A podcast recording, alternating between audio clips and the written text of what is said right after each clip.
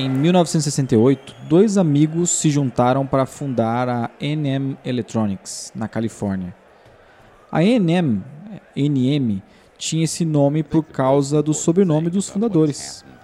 Eles eram Robert Noyce, um físico,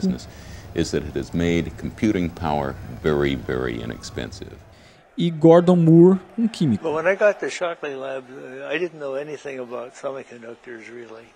Eles trabalhavam juntos na Fairchild Semiconductor e decidiram largar tudo para montar um projeto e desenvolver e fabricar semicondutores, que era o que pegava na época lá no Vale do Silício.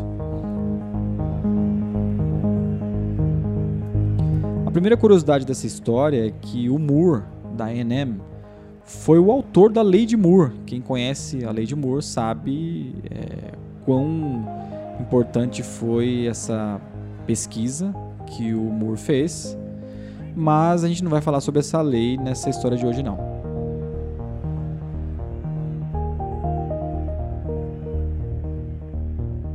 Essa empresa recém-criada pela essa dupla encontrou um nome melhor no meio do caminho, depois que uma rede hoteleira, a Intelco, liberou o nome para os dois novos empreendedores. Nascia aí a Integrated Electronics, mais conhecida como a Intel. Embora os fundadores tenham tido uma contribuição grande para a tecnologia, o nome mais emblemático da história da Intel foi Andras Grof. Húngaro e fugitivo da Segunda Guerra Mundial, ele foi o número 3 da Intel e se tornou o diretor de engenharia da empresa a convite do próprio Moore e escreveu na história um dos capítulos mais importantes sobre gestão corporativa de todos os tempos. A segunda curiosidade é que o Andras mudou o nome para Andrew depois que ele se situou nos Estados Unidos. Então, é, o Andras Groff virou Andrew Groove. Andy, como era chamado é, pelos sócios, é o ponto central dessa pequena história que a gente vai contar aqui, que é provavelmente a história da gestão moderna das empresas de tecnologia. Nos bastidores da Intel, algumas pessoas diziam que o Andy era paranoico com métricas e o acompanhamento de metas dentro daquela startup.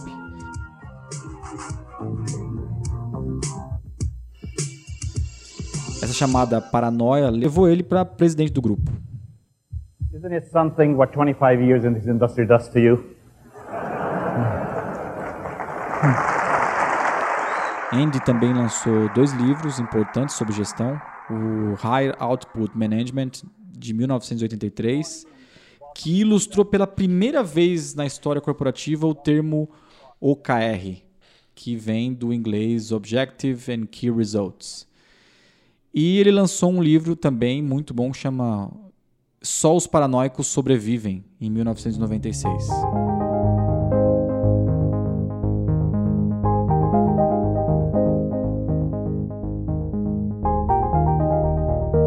Medir o que realmente importa, definir padrões para acompanhar métricas e incentivar os resultados por equipes foram algumas das principais influências que o Andy trouxe para uma nova gestão, para uma forma de gestão mais moderna naquela época. Nos 11 anos em que esteve à frente da presidência da Intel, Andy levou a empresa de 2 bilhões de dólares para 26 bilhões de dólares de faturamento. E no último dia de empresa, Andy deixou o cargo da Intel com ela valendo 198 bilhões de dólares.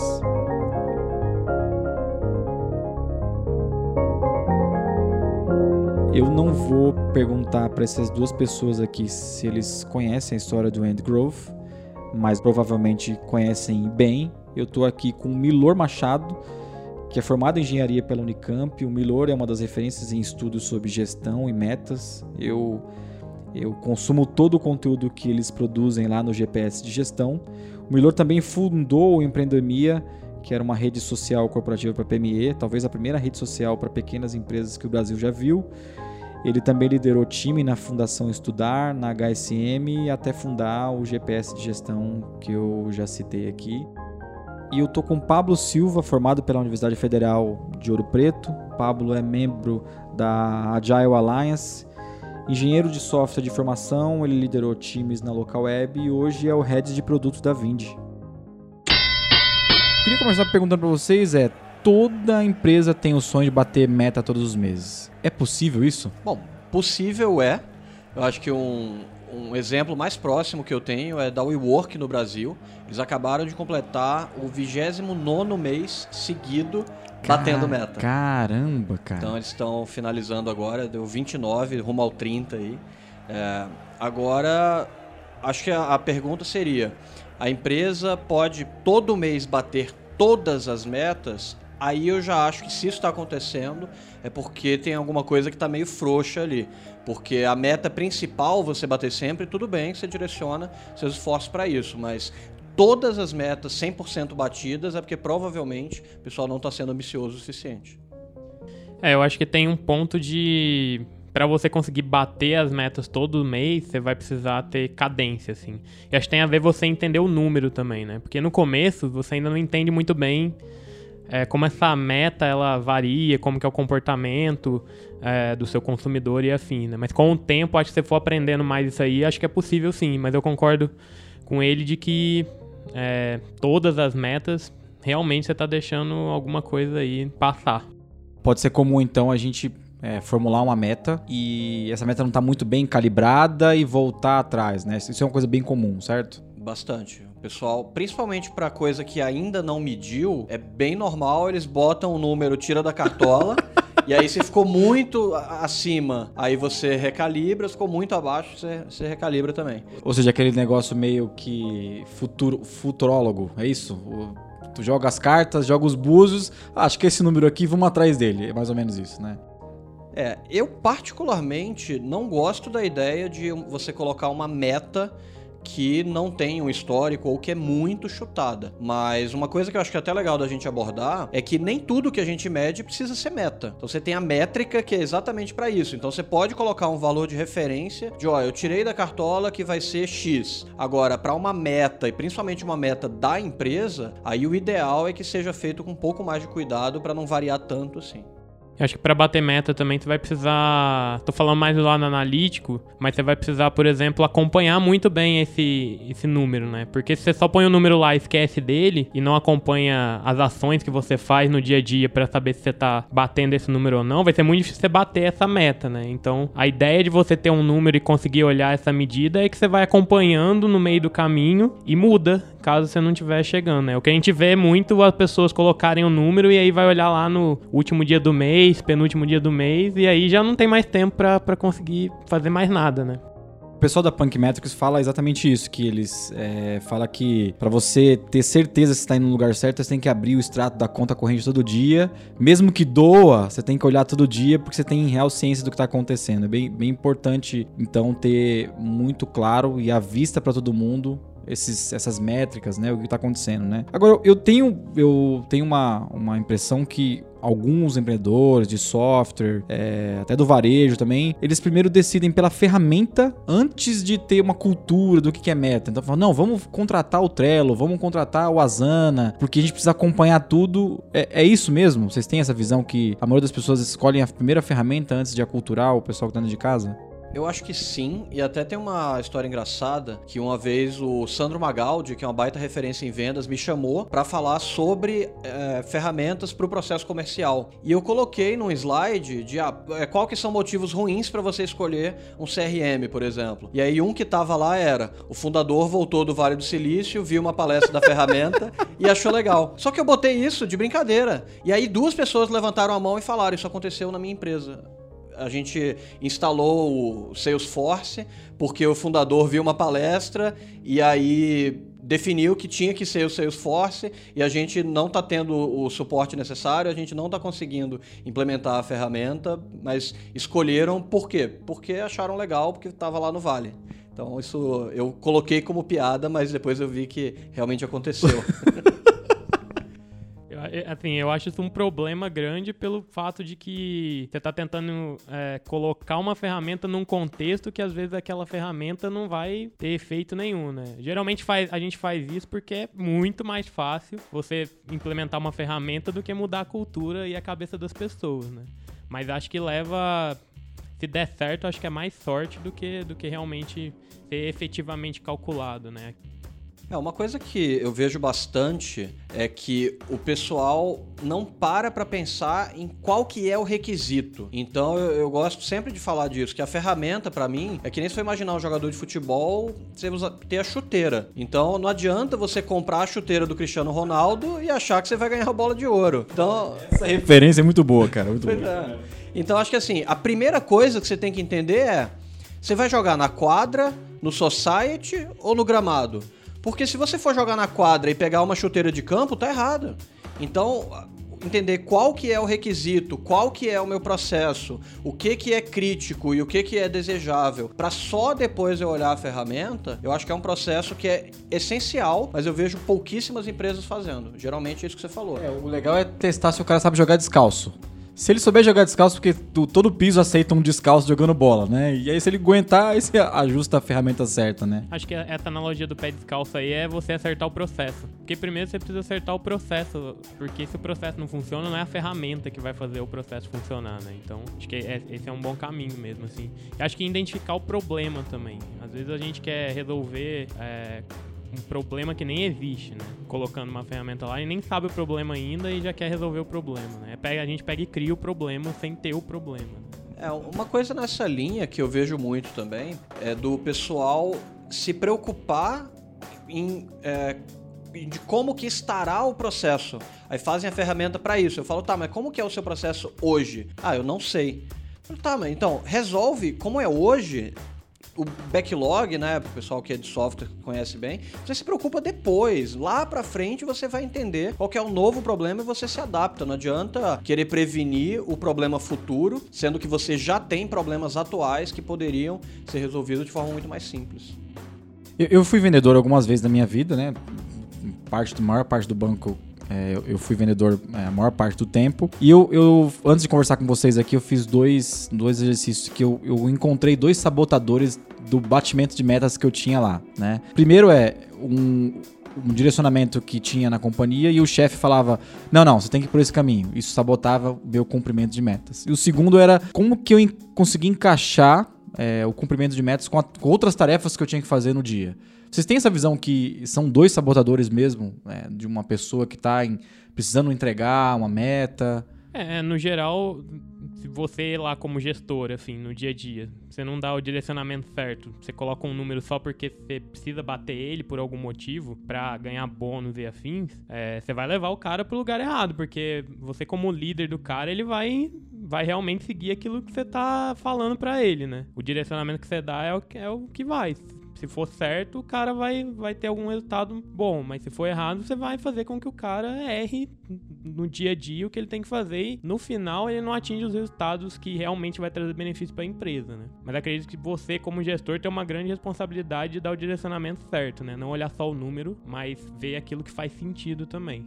Senão você vai sabotar mesmo. É, acho que sempre quando a gente fala de metas de forma geral e estratégia, a base é a boa liderança. Então, se você tem um líder que sabe que a sua meta é X e te manda ir para Y, eu vejo duas grandes possíveis situações. Ou o líder é, colocou uma meta para você que não ajuda ele, porque teoricamente a meta do time composta é para ajudar do líder. Então, ou essa meta foi mal definida, ou nem ele sabe qual que deveria ser a meta dele e está priorizando errado. Nos dois casos você tem um problema de liderança.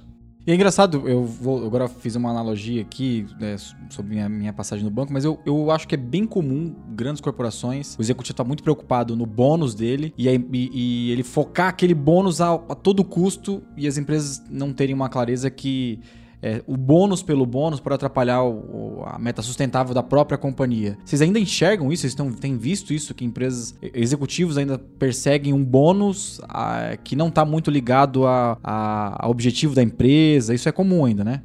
É, esse cenário tem uma coisa que é muito comum que raramente uma meta sozinha funciona bem. É sempre bom você ter um balanço. Então, por exemplo, você fala de aumentar faturamento. Só que se você aumenta faturamento sozinho, você dá um incentivo para o vendedor de dar muito desconto. Hum, e aí ele hum, atrapalha a lucratividade. Verdade, é. Então o ideal é que cada meta tenha um contrapeso. Geralmente uma de volume e uma de qualidade. Então, se o bônus ele olha só para a meta de volume e ele deixa o, a meta de qualidade ser sacrificada é porque ela não foi bem definida. Então o ideal é que você consiga calibrar isso dentro da sua própria tabela de metas. E diante disso, até fazendo uma provocação sobre o executivo aqui, para acalorar um pouquinho o nosso papo aqui, é: vocês acham que meta deveria estar tá atrelado ou impactar remuneração variável, por exemplo? Bônus.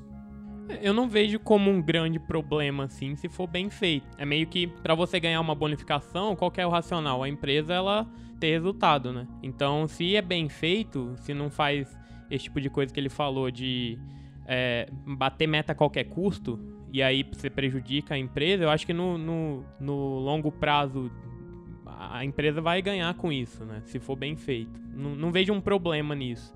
Mas se não for bem feito, acontece isso que ele falou, né? De, de acabar com que a, as pessoas batam a meta lá a qualquer custo.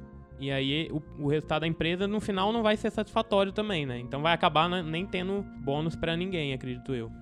É, a minha visão particular é que faz sentido você ter uma distribuição de bônus a partir do resultado da empresa como um todo. Então, mais ou menos todo mundo ganha ou todo mundo perde. E a primeira vez que eu ouvi essa ideia, eu fui radicalmente contra, que a pergunta que deve estar na cabeça de todo mundo é: tá, mas e a meritocracia? Porque se você dá um bônus igual para todo mundo. Cadê a meritocracia, Milor, né? Exato.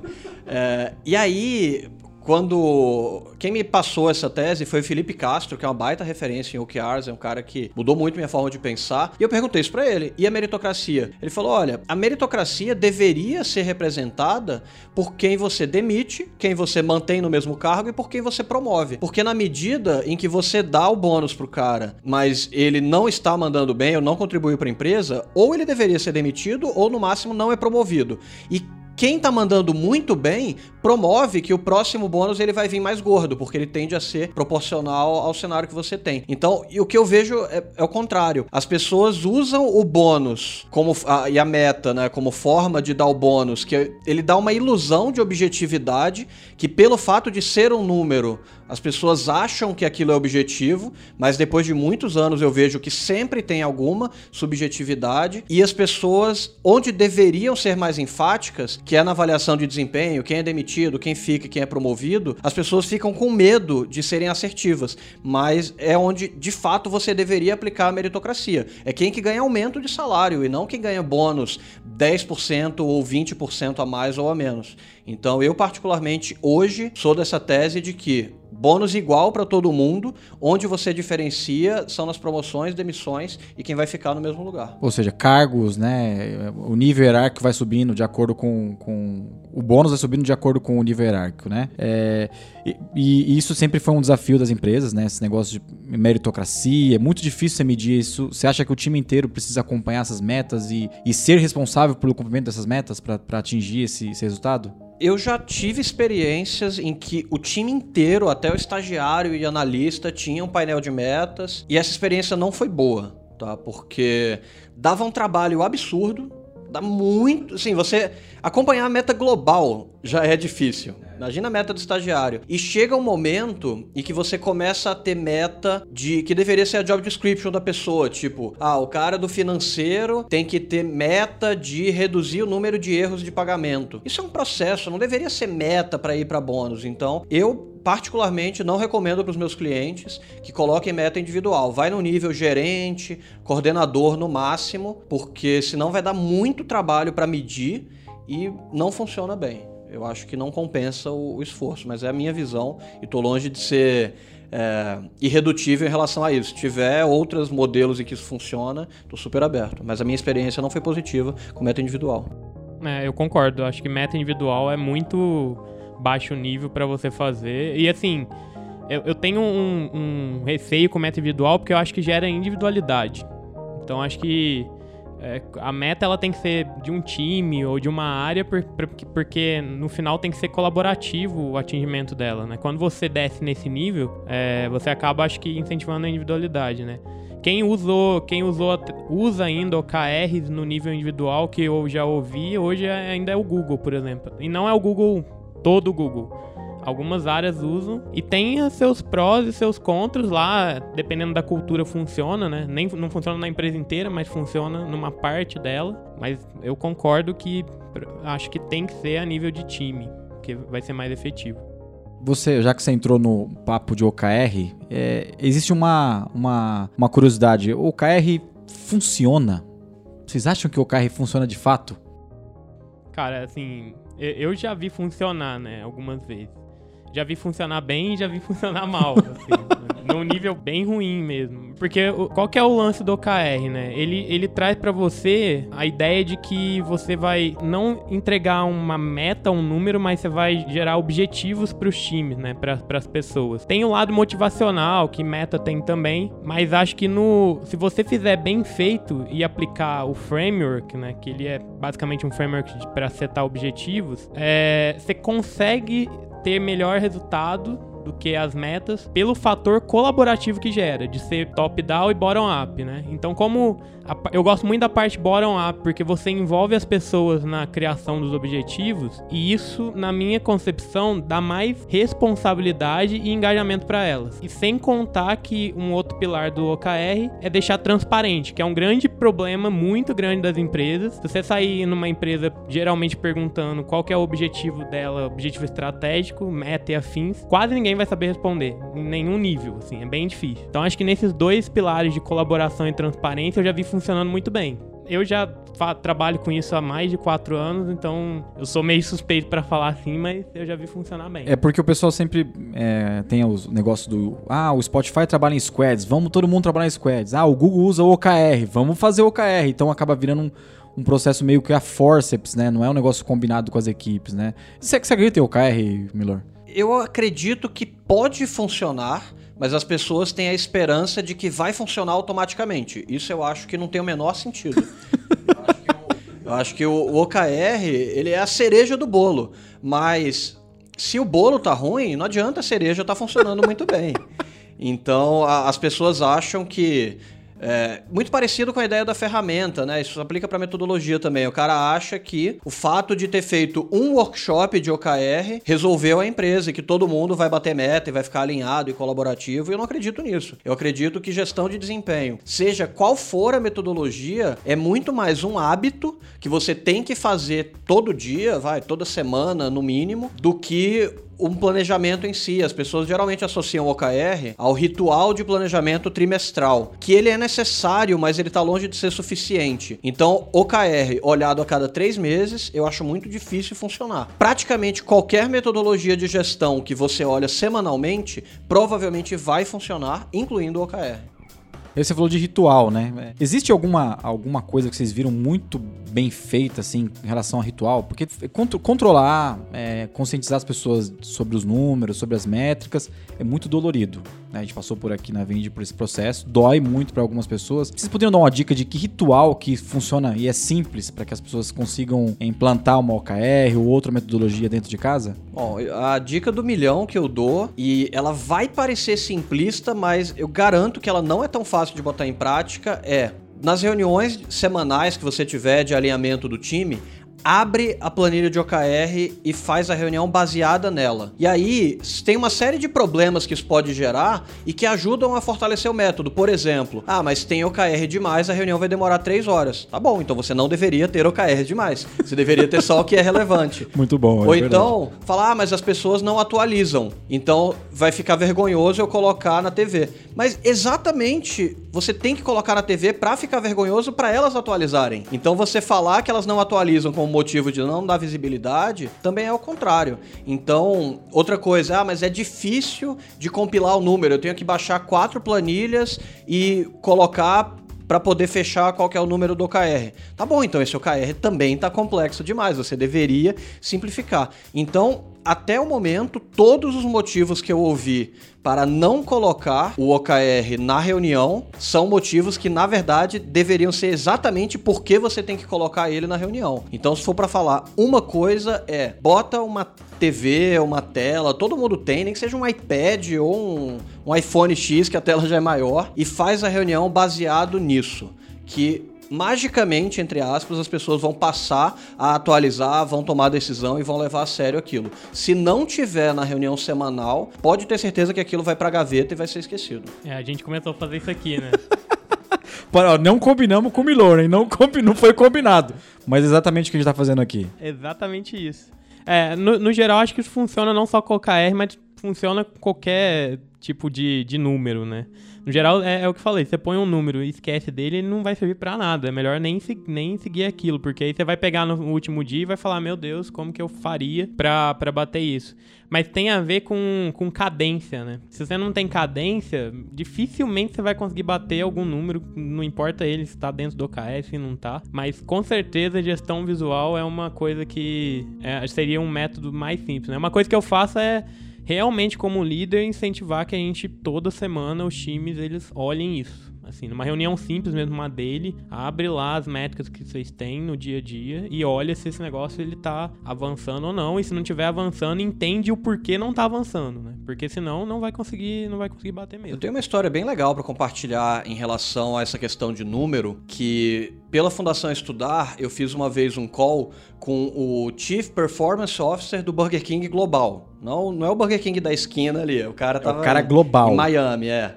É, e aí ele pegou a, a, câmera e saiu dando uma volta no escritório e tinha um monte de número atualizado na mão. Eu falei, pô, mas vocês são Burger King global. Claramente vocês têm esse número automatizado.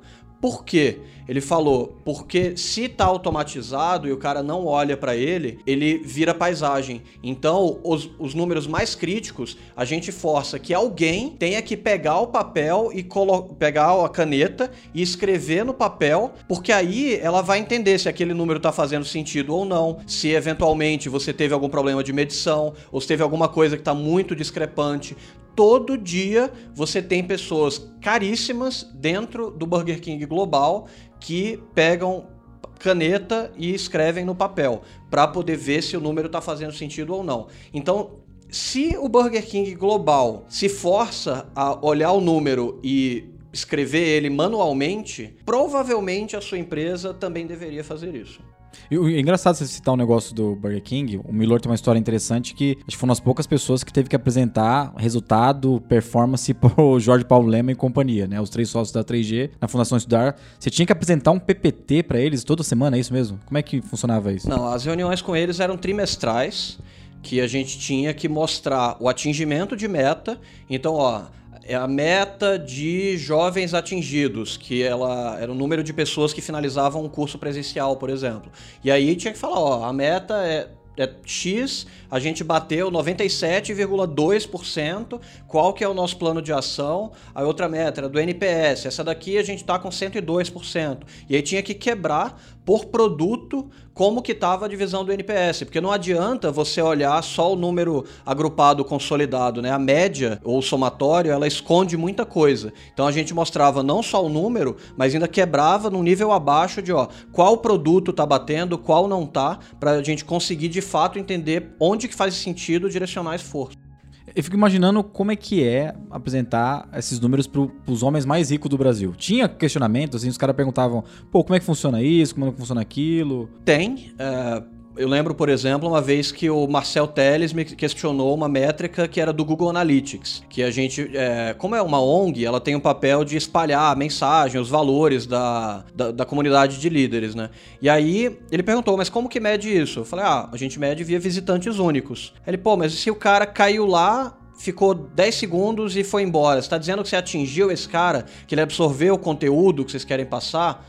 Não vai lá e faz o dever de casa e traz uma nova proposta. Três meses depois, a gente teve que trazer uma nova, que no caso foi de jovens, é, não necessariamente jovens, né? Mas pessoas que retornavam ao site. Que a nossa tese, a gente teve que apresentar isso. Eu posso ter falso positivo, o cara que voltou pro site, mas não gostou do conteúdo? Posso, mas é mais improvável. Agora, eu, eu posso ter falso negativo, o cara que não foi impactado e está voltando várias vezes? Provavelmente não.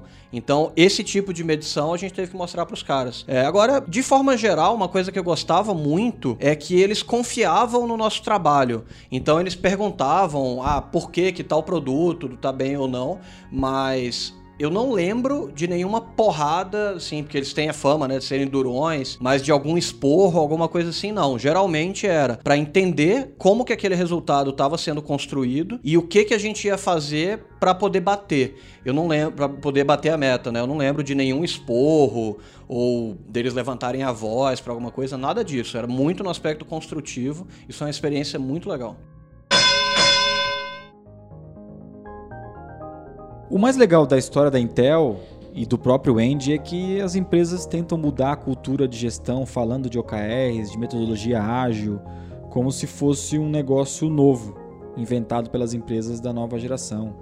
É muito comum os, os transformadores dentro das empresas perguntar o que, que tem que fazer e os, os, especialistas sugerirem: ah, o Google foi de 40 pessoas para 60 mil pessoas usando metodologia de OKRs. Ah, o Spotify usou o formato de squads e mudou a forma de desenvolver software. Mas se a gente datar esses termos, ágil, OKR, a gente faz uma analogia muito forte e uma ligação direta com os livros de Andy, que foram escritos há mais de 30 anos e que parecem que funcionam até hoje.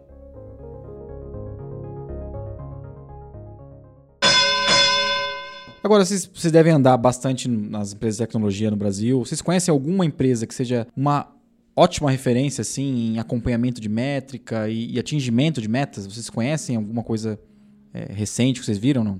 É, acho que a última que eu vi é, foi a Exact Sales. Acho que eles ficaram lá mais de 15 meses batendo meta. Assim, eu gostei muito de como o CEO, ele. Eu não, não recordo o nome dele agora, mas ele tem. Acho que é o Tel. É o Tel, o é. Tel, é ele tem é, bem certo os números que ele segue e toda vez que um número ele não é batido, ele consegue saber por que, que o número não é batido. E eu acho isso sensacional porque você consegue diagnosticar e aí no mês ele até falou, ah, a gente descobriu que a gente não bateu meta no mês e a gente foi ver ele foi falar com a equipe gerencial dele, os outros diretores também, e um diretor falou: Ah, eu fiz um experimento no, na área de vendas, e aí esse experimento fez com que as metas não fossem batidas, eles foram lá e voltaram para o que era, e no mês seguinte eles bateram a meta de novo. Acho assim sensacional. É, falando um pouquinho de, de OKR, eu gosto muito do que a OLX faz. É, eu acho que eles estão num nível de maturidade lá com OKR, já usam há bastante tempo, mais de 4 anos. E eu já vi alguns frameworks, algumas talk deles, que eles hoje são têm feito bem isso aí no mercado. Gosto muito dessas duas. É, do meu lado é enviesado porque é cliente meu, mas a ClickBus está fazendo um ótimo trabalho e já fazia antes de mim. Então, é, eles têm muito claro a divisão por canal, de cliente que vem por aplicativo, quem vem pelo desktop, quem vem pelo iPhone, pelo, pelo Android, o número de compras de, de cada usuário. É um, e eles conseguem ter uma consistência de resultados muito boa, que vez ou outra até eles estica o meta, que ó, combinado foi esse, mas a gente vai aumentar no, no bom sentido, né? Não na, na ideia de uma governante que a gente teve, né, que aumentava a meta de forma um pouco mais aleatória, mas que eles conseguem fazer isso e direcionar as ações de acordo com qual canal que está performando melhor ou pior. Então é muito bonito de ver o trabalho que eles conseguem fazer nessa linha. E, e emendar uma pergunta que acho que deve ser uma curiosidade de muita gente: se a minha empresa não estiver batendo meta e procurar vocês, duas, duas pessoas estão no corredor, no evento, a pessoa fala, pô, cara, eu não estou batendo meta, o que, que eu faço? Qual que é o primeiro conselho que você daria para um gestor que está nessa situação ou o dono de uma empresa está numa situação assim? A primeira coisa, eu pergunto quantas metas ele está acompanhando e tende a ser um número muito alto. Geralmente, quando o pessoal não bate meta, é porque está medindo 15 coisas. Então, o primeiro trabalho que eu faço, geralmente, é cortar de 15, 20 metas para 5, 6 já forçando amizade, 7 eu levanto e vou embora da sala.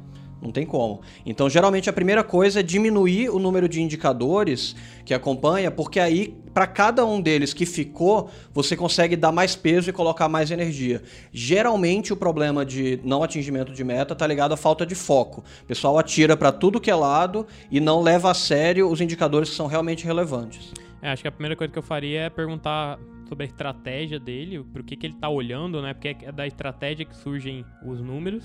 Você está falando de North, North Metric Star. Pode é ser isso? uma dessas coisas aí, mas é, principalmente a estratégia no geral, né? É, que mercado que ele está atuando, esse tipo de coisa, se ele sabe, porque muitas vezes a própria empresa não sabe muito bem. É, e aí depois partiria para os números, para tentar achar foco mesmo, que eu acho que é o caminho. Mas estrate a estratégia deriva os números, né? Então se a estratégia ela não tá bem formulada, provavelmente você tá, ou, às vezes, atuando no mercado que você não consegue vender, teu canal lá não funciona, ou teu produto não tá bem posicionado, esse tipo de coisa. Então olharia pro produto, olharia um pouco para a estratégia para tentar entender se aquilo realmente é, tá bem formulado. Assim.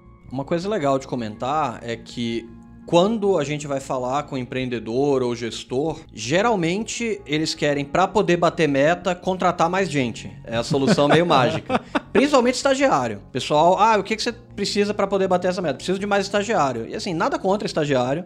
Eu conheço estagiários, tenho amigos estagiários, já fui estagiário, mas geralmente não é a melhor solução. Você tem uma tendência muito grande de só conseguindo redirecionar o recurso que você já tem, só de você tirar a energia de onde não está funcionando e direcionar para onde está funcionando, tende a dar um resultado até melhor do que simplesmente botar mais gente. Porque as pessoas pensam que você vai contratar alguém, a pessoa já vai entrar jogando. E não vai. Você vai gastar um baita de um tempo entrevistando um monte de gente, você vai falar com um monte de candidato que não vai entrar na empresa, você vai ter que ter uma negociação de salário, escopo, na hora de receber a pessoa, ela não entra jogando. Então você tende a ter uma dor de cabeça muito grande na contratação que as pessoas não veem. Então, geralmente, redirecionar prioridades, dar mais peso para o que funciona e dizer não para o que não está dando resultado, tende a dar um resultado melhor do que aumentar a equipe. É, é muito difícil dizer não para algumas coisas, né? Assim, você parar de fazer o que você tá fazendo é muito difícil, porque você tem que identificar que aquilo lá tá errado. E aí você achar isso é muito difícil mesmo. Às vezes alguém de fora pode ajudar, mas não acho que o caminho também é tipo trazer uma consultoria que vai olhar toda a sua empresa. Eu não acho que isso resolve, né? Eu acho que é mais no dia a dia tentar olhar para o que você tá fazendo e ver se faz sentido aquilo.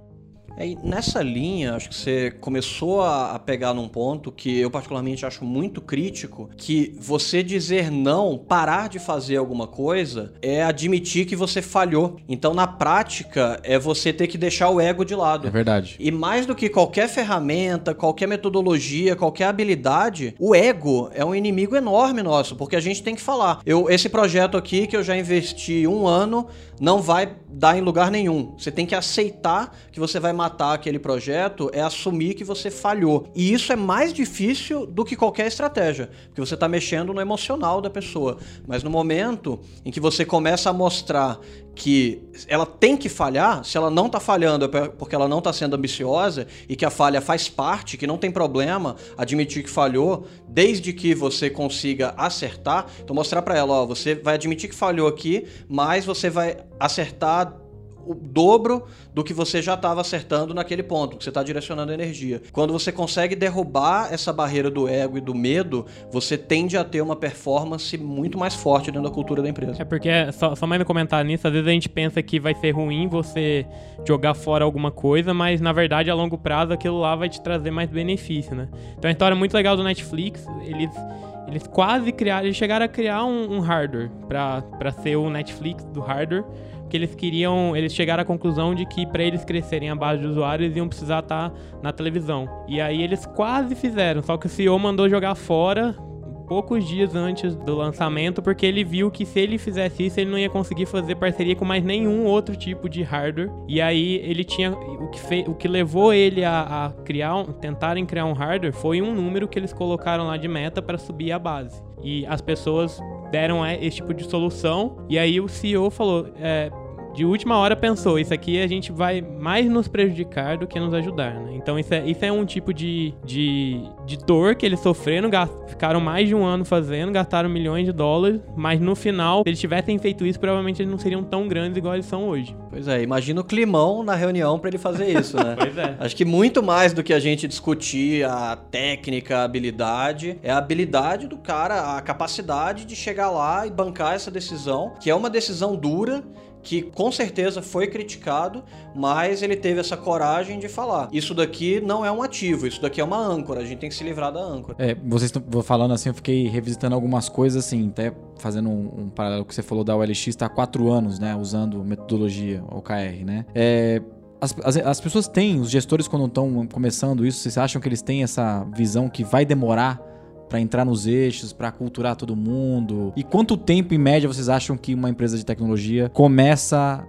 a sentir os efeitos positivos de aplicar uma metodologia como essa? É, eu acho que para toda mudança você tem que ter consciência de que não vai ser do dia pra noite, assim. E aí, principalmente quando você mexe com todas as pessoas, né? Porque o OKR é um. Quando você vai colocar na empresa, não é simplesmente é, números é cultura. Então, lá na Local Web, por exemplo, a gente ficou mais de um ano e meio até começar a, no nível bom, assim. Não era nem ótimo, nem excelente, nem nada disso. Era no nível bom, porque as pessoas estavam acostumadas com um tipo de maneira de, de olhar para números, é, não estavam acostumados. É interessante, né? Os times não estão acostumados a fazerem as metas, né?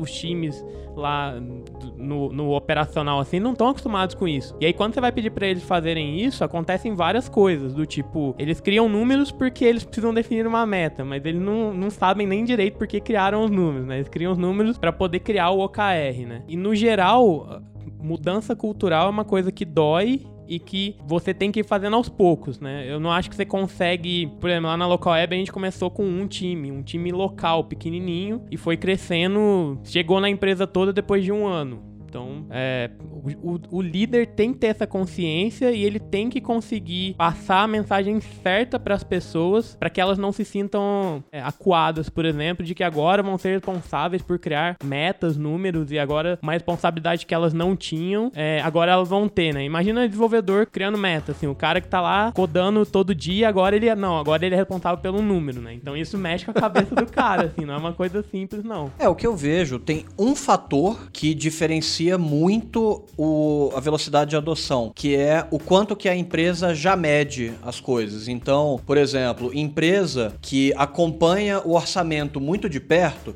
que, que olha centro de custo, que cada gestor sabe o quanto pode gastar, o quanto não pode, que participa da criação do orçamento no começo do ano, esse tipo de empresa, para colocar o OKR, você consegue em dois ciclos, né? Então, em seis meses, você já chegar num nível até um pouco acima do higiênico, que é o que, que, por outro lado, quem não tem, em um ano você começa a ficar no higiênico. Então, algumas partes vão estar, tá, outras ainda vão estar tá muito ruins. Então, o difícil do OKR é a disciplina de medir o número. Então, quem já mede, envelopar como OKR com objetivo inspirador e com alinhamento, tende a ser a parte fácil. Agora, quem é só inspirador, mas que não tem nem controle do budget da área, vai ter muita dificuldade para passar a medir e vai levar coisa de ano fácil, assim, para mais. Pergunta de um milhão de dólares. Vocês estão batendo meta? Brincadeira, brincadeira, brincadeira.